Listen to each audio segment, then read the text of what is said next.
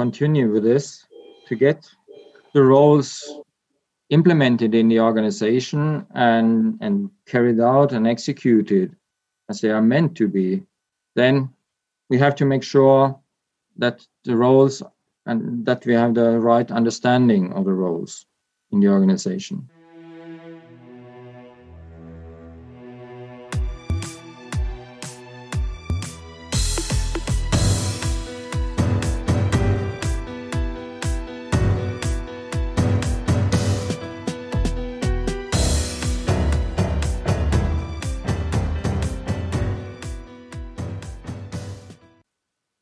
Role a clear role definition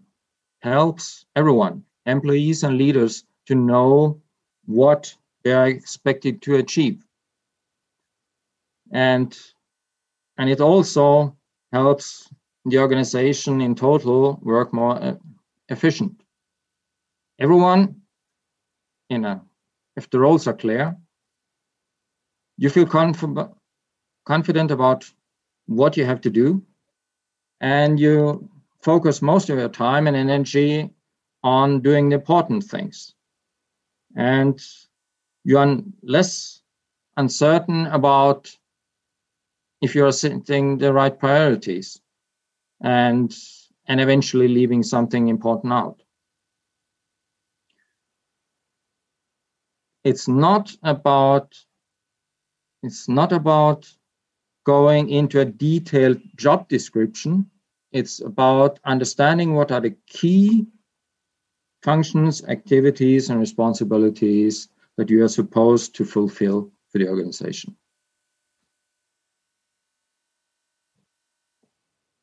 And in today's environment, you can say that change is the normal. And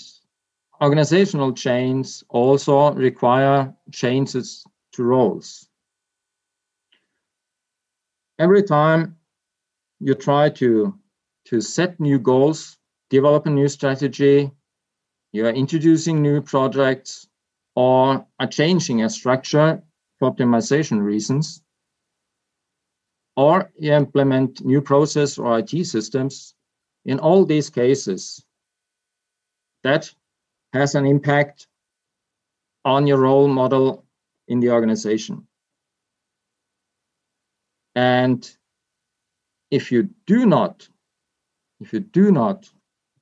do this groundwork while trying to, to change the organization towards towards better better performance, then you will eventually find that most people carry on doing what they were supposed to do yesterday and additionally, they are trying to cope with, with the new responsibilities that they are, have been given. And eventually, often you run into, into the problems that people that are trying to to do what they are supposed to do or what they believe that they are supposed to do, they find themselves with having too many too many responsibilities. They have a problem in setting the right priorities and eventually start looking to to perform what is most urgent and and after a while get stressed and and in the end eventually also stop performing so if you do not take care of reassigning the role model correspondent to a change to uh,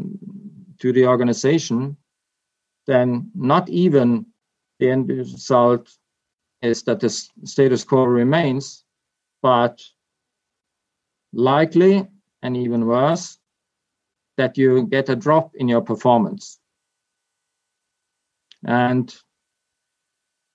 this is really what you do not want to, to have.